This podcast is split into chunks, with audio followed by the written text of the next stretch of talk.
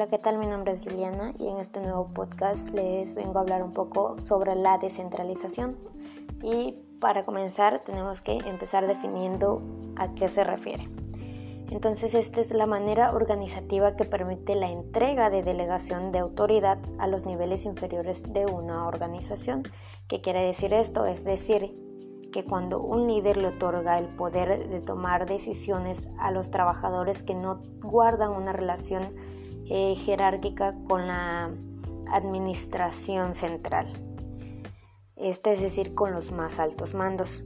Esto siempre y cuando no afecte la administración y operación de la organización. ¿sí? La descentralización también dependerá del tamaño de la organización y este suele coadyuvar a que algunos conflictos que surjan en ella se resuelvan de manera rápida, ya que si el colaborador tiene el empowerment, no es necesario que tenga que buscar asistencia entre los niveles más altos. En caso de que no se le delegue la autoridad correspondiente, el proceso sería un poco diferente. pongámonos a pensar si surge un inconveniente en una entidad con un cliente y tú no tienes la autoridad para darle solución lo que se tendría que hacer es buscar al, gerente o al líder o a un responsable de un nivel jerárquico superior al tuyo. Y esto llevaría tiempo, tanto para presentar eh, solución al problema y que ¿qué nos puede ocasionar esto? Pues bien podría que el cliente se desespere y el problema sea aún mayor ya que si nosotros tenemos el empowerment, tenemos como que esa responsabilidad de darle una solución rápida. El hecho de buscar ayuda en nuestros superiores es un problema aún mayor. ¿Por qué? Porque no están siempre a nuestra disponibilidad porque ellos tienen otras cosas que hacer, tienen más áreas a las cuales organizar, tienen reuniones, etcétera entonces sería un poco complicado. En lo personal, yo trabajo en uno de los hoteles de la Riviera Maya y el empowerment en mi empresa es lo siguiente, es la práctica de delegación de responsabilidades a los colaboradores por parte de los jefes y supervisores.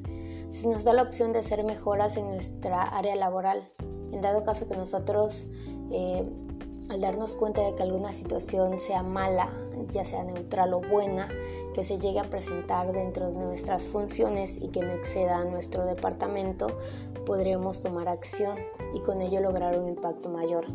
Si la situación era mala, poder solucionar el, problema, ya sea con el cliente o colaboradores, y si la situación presentada era neutral, dígase de elaboradores regulares o buena, que se haya hecho por una idea posterior. Nosotros, eh, el poder catapultar esta acción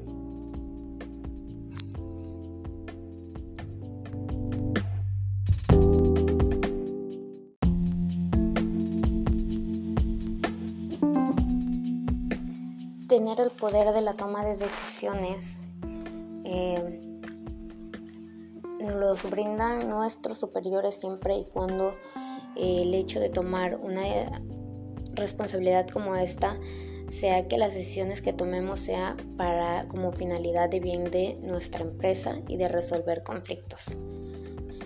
En dado caso de que se tome una mala decisión, eh, puede provocar un gasto bastante elevado a la empresa, o algún otro problema mayor con los clientes. En dado caso, en mi área laboral, mm, mis jefes me dan la confianza de utilizar la toma de decisión, siempre y cuando sea para bien.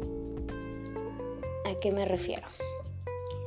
Por ejemplo, en el ámbito de la hotelería y el servicio al huésped, yo me encargo de una de las partes del servicio directo del huésped.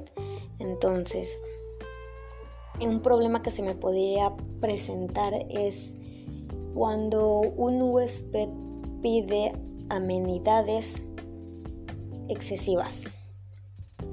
estoy en el poder de decir sí o de decir no o entregar la cantidad que el huésped me, me, me pide. Pero en dado caso que un huésped pida una cantidad excesiva, entonces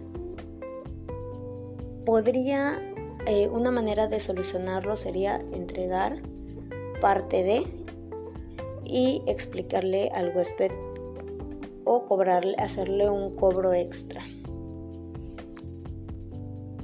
Ya que al ceder a todas las peticiones que, que el huésped solicita, podría ocasionarme un gasto mayor.